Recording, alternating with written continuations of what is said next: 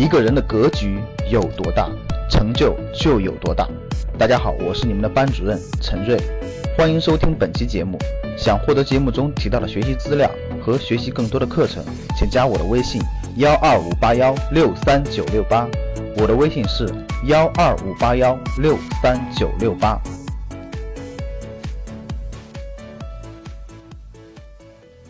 保房价还是保汇率？这是目前中国的货币。大家看中国的货币，现在发行的货币可以买下什么？我们看现在中国发行的货币可以买下什么东西？大家看，这是中国的发行的 M 二，这是用美元计算的啊，用美元计算的，各位 M 二是这么高，大家看啊，是这样，二十二万亿左右。那中国的 GDP 是十万亿美元左右，美国的 M 二是十二万亿左右。现在发行的货币。现在发行的货币可以买下什么呢？就目前发行的货币可以买下整个美国所有的货币，就是它所有的东西的计价不都是货币计价的吗？对不对？可以买下整个美国发行的货币和半个欧盟。就中国现在 M 二的这个发行量是可以买下整个美国，包括半个欧盟。如果再这么发行下去，不出十年嘛？这已经预测过了，不出十年，如果照着每年百分之十三的增长速度下去，那发行的所有的人民币换成美元以后，可以买下来全世界，就可以买下来全世界，你就印吧，印到后面就你就可以买下来全世界，不出十年，大概是七到八年就可以了。我我真的是想问大家，你觉得这种可能不可能实现？这可能不可能实现？还这么印，那就印吧。反正这个印钱万岁是吧？只要印钱，所有问题都能解决，那就印吧。印到最后的结果是什么？你们知道吗？所有人还想着印吧，继续印钱，房价继续涨，还涨。各位看看，这钱已经到现在，真正真正有有实力的人、有头脑的人，早就把人民币换成别的钱去买海外资产了。最牛最牛那批人是不是这样的？大家想想，李嘉诚。是不是把整个英国的英国都快买下来了？万达的王健林是不是去国外买了？所以各位听好了，不要听他们在忽，谁还在忽悠？这房价还是，如果房价再涨一倍哈，我我我会我会卖了房子买海外资产的。如果照着每年百分之十三的发行量，那八年以后你可以买下来全世界，谁相信你的货币值这么多钱？所以我也会学习他们的，我想尽一切方法。找做外贸的朋友把钱换成外贸，直接卖海外的，只能这样，没办法，没有办法了，已经这点国家就三万亿美元的外汇储备，照着这样往下走，用不了多久就换光了。换光的那一天，国内的这些资产到底用什么去衡量？大家想想到底用什么去衡量？到底值多少钱？可以说你不值钱，也可以说迅速暴涨，嗯，已经完了，没有毛了。大家听懂了吗？所以这根本就不可能实现的，只有两个结论。如果再这么印钱不收敛的话，只有两个结论。各位，第一个结论是什么？第一个结论就是货币大规模贬值。大家听懂了吗？就是什么什么换美元一六块八，你别开玩笑了，十六块钱都没人给你换。听懂了吗？就是迅速贬值。第二件事，我问大家，那那如果你如果你不想走到这一步，下一步干什么？第二种路你怎么怎么办？现在就两种问题，你到底硬不硬吧？你到底硬不硬？你要硬钱，那谁都保持不，谁都保不住你的汇率。你放心吧，国内的钱会迅速换美元往外逃，真的会往外逃，中产也会往上逃，谁都不傻。持有一张是没有意义的。这种情况已经到了极端了，不能再往下走了。是的，房价上涨跟印钱有巨大的关系，大量的印钱，如果这个钱还是这么高速增长。说实话，那真的是房价还会涨？为啥？钱不值钱了，嗯，就是这个道理。所以现在就引出了最关键的一点，各位，你到底要干嘛？你要不保汇率，那就保房价，没问题，OK。你到底保什么？大家通过这个就是，你要不就我引出了一个结论了，各位，你到底要什么？看这，你到底是保汇率还是保房价？如果你要保房价，那好印吧，只要印钱，房价肯定掉不了，你放心吧。只要 M 二增长，房价肯定掉不了。房价不是被土地托起来的，房价就是被钱托起来的。保什么？就是这件事已经不能到了犹豫、含糊不定的地步了。所以呢，咱就过家家，咱我也不知道保啥，咱就往后混吧。含混，这已经拖到啥地步了？到底选哪条路？你到底怎么选？各位，这一点你要明白了，你就能看清楚大趋势了。你到底怎么走？你说吧。你说，咱不不保汇率了，爱贬值贬值去，咱就保房价。老百姓这个感觉房价值值钱就值钱就行了，房子从一千万涨到两千万就行了。OK，那就继续印钱，没问题。只要继续印钱，汇率肯定保不住，肯定要崩盘，汇率肯定贬值，然后你就房价是肯定涨，没问题，可以的。你要保汇率，你要保汇率，那只不能印那么多钱了呀，不不能印那么多钱了呀，哪能印那么多钱？你要保汇率，你就得你就得啥，你就不能印钱了，不能印钱了，谁去拖这个房价？房价上涨拖是需要发行不停的发行货币的，是需要不停的借贷的。你不借贷，你不借贷，你怎么支撑房价？你以为每个买房子都是拿真金白银买的吗？各位，你见过你身边房买房子的投资房子是真金白银买不贷款的吗？你给我打个一。你见过吗？是不是都是借钱买的？各位，是不是都是借利率买的？对吧？如果你如果你要保汇率，你的货币就不能发行那么多，没那么多钱发行，到哪去那么多借贷？对不对？不就这个？就是这两个道理。其实到现在，上到我们中央决策层，下到个人，你必须明白一点大方向。我们都是大趋势当中的一个小小很小很小的蚂蚁，大家听懂了吗？你必须知道我们中央到底要走哪条路了，到底是保汇率保房价，或者你说我都不保了，或者你说我都保也行，选哪个？其实这个问题我在去年是二零二零一六年十一月份有一次公开课我就提出来了。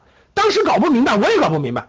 其实今天各位已经做出选择了。那我们看，你你货币发行量这么大，对吧？这你这个趋势已经必然让你做出选择了。你到底选哪个？只能选一项。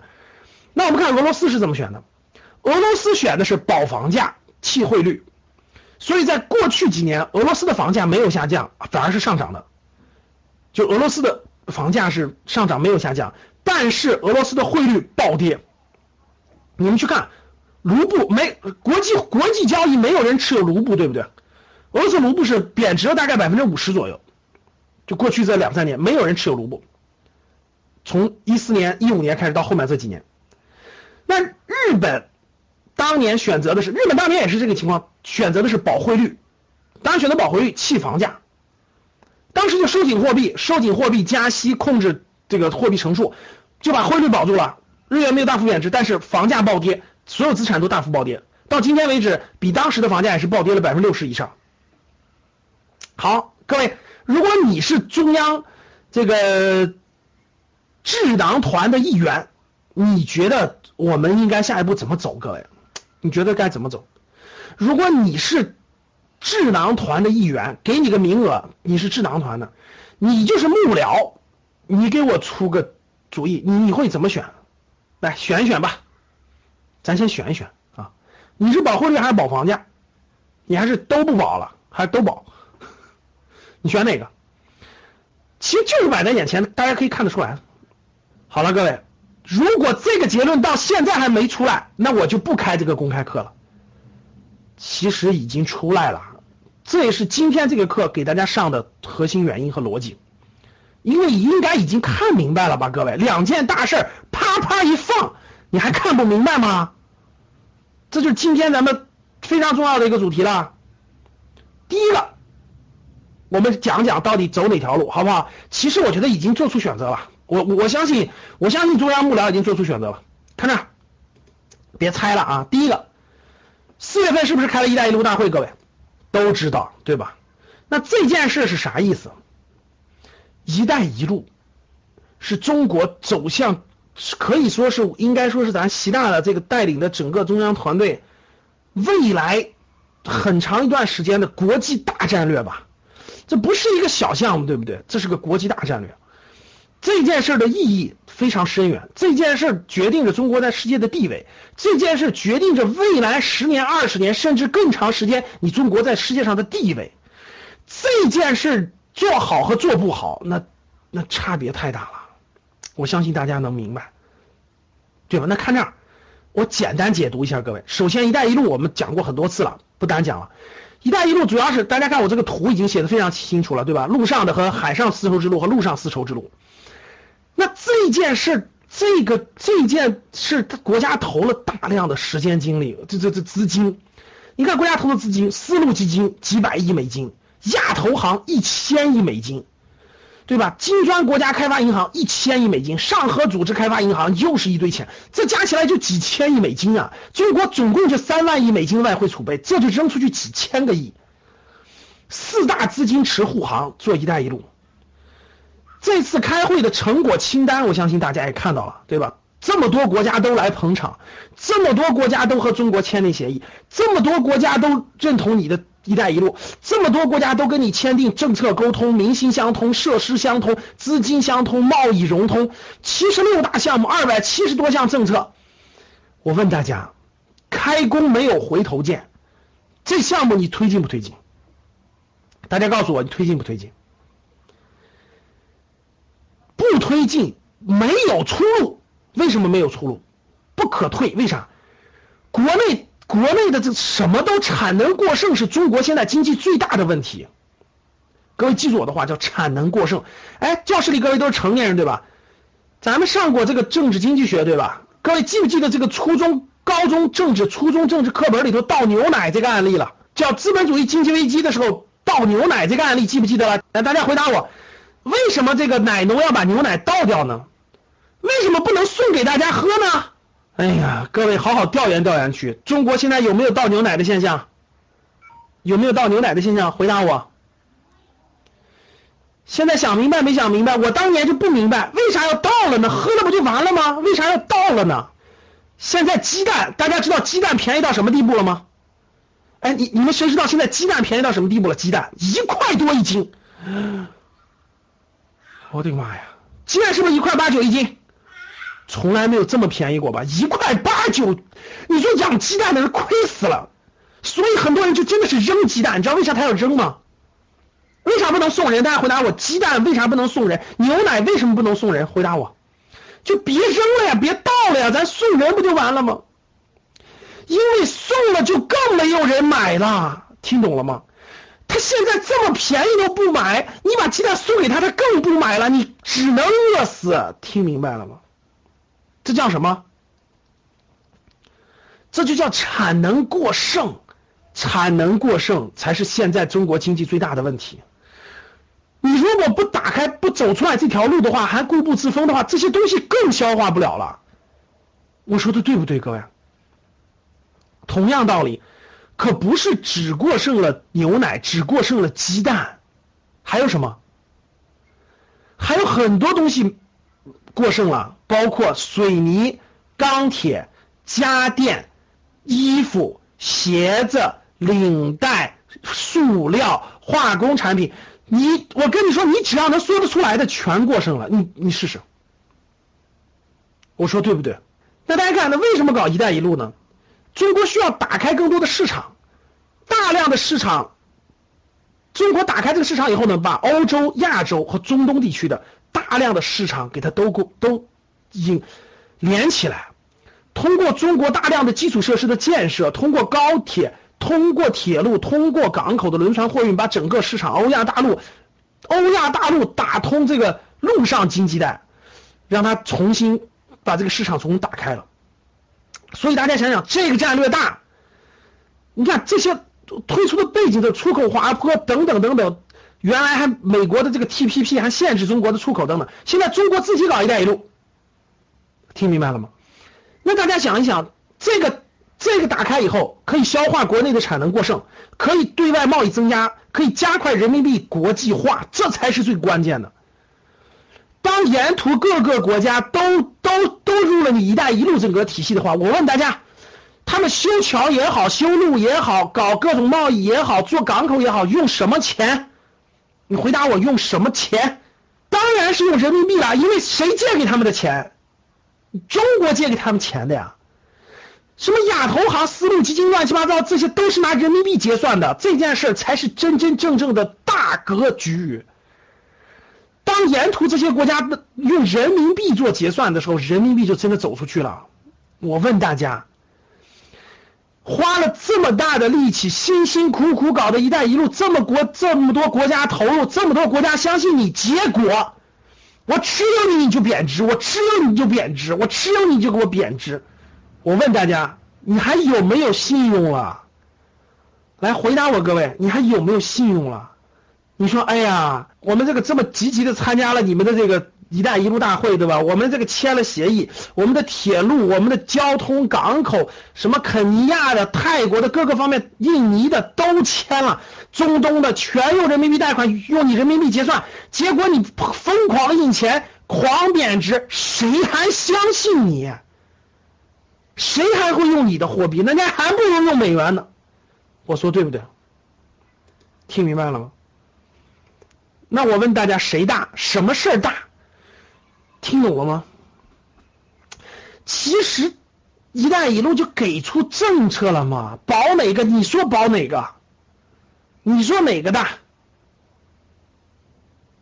你说哪件事重要？听懂了吗？讲到这儿的时候，这段这一段听明白了吗？听懂了吧？好，那讲到这儿了，各位，那我问大家。那咱中国一般智慧是非常丰富的，对不对？大家已经明白了，现在汇率是肯定得保了。现在咱得出个结论，汇率是肯定得保了，不保汇率，咱咱怎么在国际上混呢？对不对？这事儿都说出去了，水也泼出去了，也花了这么多年时间建了，你不保汇率，你怎么把这个大大局做下去呢？所以这事肯定得保了。那咱就不管房价啊，疯狂下跌，那咱钱也不印了，咱保。各位，你看汇率现在稳住了。昨天的新闻，你就今天的新闻，各位啊，我刚才说了，今天的新闻，人民币大涨，人民币创半年新高，离岸人民币汇率和利率飙升，看到了没有？就是今天的五月三十一号，这是个肯定要走这步。但是那那咱就不管房价啊，房价随便跌，这这老百姓不干呀，咋办？咋办？中国有政策优势嘛，对吧？什么是中国的优势？这就是中国的优势。那很多政策你在你在很多西方国家，你在很多所谓的那种那个国家执行不了，对不对？但中国容易啊，所以呢就要用中国特色的方法去解决这些不可解决的问题。所以呢，我们就有中国的超级做法：保汇率、稳房价。看这啊，政策发生了，确实，我觉得政策发生了巨大的变化转变。这点我相信大家发现了吧？就这发生巨大的变化，就过去这个抉择一直没有抉择下来，我觉得这个抉择一直在摇摆。我个人觉得抉择一直在摇摆，但是我觉得最近这个抉择基本上已经那啥了，巨大的转变，从稳增长转成了防风险。大家听我的话，从稳增长，什么叫稳增长？就是过去是保证经济的稳定增长，现在转向了防风险。所以大家看。房贷的这个房屋的限购，包括这个利率的利率的这个这个这个这个降杠杆等等等等，个转向了防风险，就防风险是第一位的，转向防风险，这是最近特别典型的各位，金融去杠杆，就是经济增速哪怕降低一点也要防风险，这是最近的，这点有感觉吗？在优先顺序上，从保房价转向了保汇率，这件事是最近我认为是，我认为是值得给大家分享了吧，所以我才讲。我觉得我不知道你们认同不认同，我讲的是我的观点，你们认同不认同？各位，从优先顺序上，从保房价转向了保汇率，这一点你们能听懂了吗？我讲到现在了，能不能听懂？能听明白了吧？就是优先顺序发生了变化，过去我觉得是摇摆的，我觉得是摇摆的，但是从二零一六年底开了那次中央经济政策会议以后，从保房价转成了保汇率，包从包括一季度的这个疯狂限购。包括这种银行贷款就钱压缩，完全转向了保汇率，而要保汇率就必须抑制房价继续上涨，它俩完全不可能同时上涨，各位必须保，你要保汇率，你就必须抑制房价上涨，你要不抑制不住房价的上涨，我告诉你汇率根本保不住。所以各位看到了，为什么三月十七号开始全面抑制各地的房价上涨？这个力度是空前的，可以说是空前的。你现在去看北京的通州、亦庄房价下降百分之二十，你以前从来没有遇到过，那真的。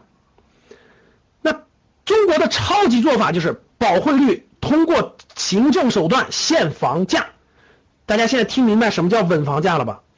稳房价是两个角度的，第一个，稳房价是保汇率是板上钉钉的，稳房价是啥意思？我既不让你跌，也不让你涨，我稳住它，这样这样正常情况下，各位正常情况下这种情况应该出现日本的情况，大家知道吧？就是汇率稳住啊，但是房价呀各种资产在狂跌，懂了吧？比如说过去两个月股市是不是在跌？股市是不是在下跌？各位，这时你就可以看得出来，正常情况下应该是什么呢？对，正常情况下应该是汇率稳住了，但是房价要跌的，包括股市、房市都要跌的。但是这就是中国智慧，这就是超级中国能力。我就给它卡死，我不让它跌，我把它卡住了，我让你卖卖不出去，买也买不进来，我让你稳在这儿，这就叫稳房价，听懂了吗？这招就只有我们强大的中国人民才能做的，才能 做出来，叫做保汇率稳房价。讲到这儿，现在大家听懂了吗？所以你们可以看得出来了，包括北京周边都在下跌。包括这个这个这个很多地方在调整，现在三四线城市上涨，我待会儿给你讲解。现在你明白大趋势了没有？大方向明白了？那我现在问大家一个问题，我现在问大家一个非常关键的问题，我要他讲的，你们觉得这个政策是长期、中期、短期？你们觉得是？如果让你选，你觉得是什么政策？就是我们这次这个政策是长期的、中期的、短期的，你怎么选？这个很关键啊！你说老师，这个政策就是短期的，就三个月，嗯，那你还那你还继续买房子吧？那你还继续这个货币项目？老师是长期的，未来三十年都执行的。老师是中期的，你什么？你们认为是什么样的？好，大家都得出了很多的结论。我说一下我的观点啊，我认为啊，短期判断至少中期是确认的，就是短期来看，各位中期。中期就是未来，我认为未来一段时间，不敢说多久啊，我觉得未来两年左右，这个政策还是不可能回调，我觉得很难。一旦这种政策大来回波动，那是不可能的。我觉得中期可以判断，未来两年左右应该是会持续的。至于更长时间，我们还要再观察和判断，懂了吧？不是说各位这个政策也不是说那那货币就不贬值了，不可能。长期看跟美元一样，所以各位看那。随着国家对于流通性的流动性的收缩，人民币将逐步告别过去那种对内对外贬值的状态，成为硬通货。就是你必须成为硬通货，各个国家才能认同你。你要是不成不了硬通货，各个国家不会用你的货币做交易，不会储备你的货币的。央行已经被迫进行了缩表，注册注销了大量的基础货币。过去几个月，中国的 M 二将增速已经降到了百分之十点二左右，是改革开放以来最低水平。我觉得这些都证明了。然后再加上外汇占款，再加上美国加息。如果你现在还不调整，未来的未来就更更难了。我觉得未来极有可能 M 二的增速会逐渐下降到与 GDP 的速度相一致的水平，可能会下降到百分之六、百分之七左右，可能这是正常的。我觉得这是正常。这样的话，各位通货膨胀就会大大的降低，就是货币的贬值率就会大大降低。就是你放十年、二十年，它肯定还还是贬值的，但是它贬值这个概率就会大大降低，就是这个速率就会大大降低。大家听懂了吧？那今年国家又是个监管年，楼市调。楼市管控、去杠杆，加上加上上层决策的人民币国际化的决心，必然会千方百计的稳定人民币汇率，包括缩表、降低 M 二的增速、加息、降低人民币的贬值、增加人民币汇率的稳定性。人民币的国际化需要人民币币值的稳定，甚至是坚挺。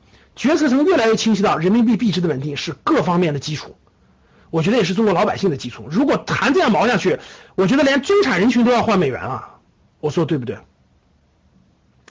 所以我觉得，我觉得这应该是个拐点嘛。所以这堂公开课为什么我说非常重要的，我放在这个地方给大家讲解。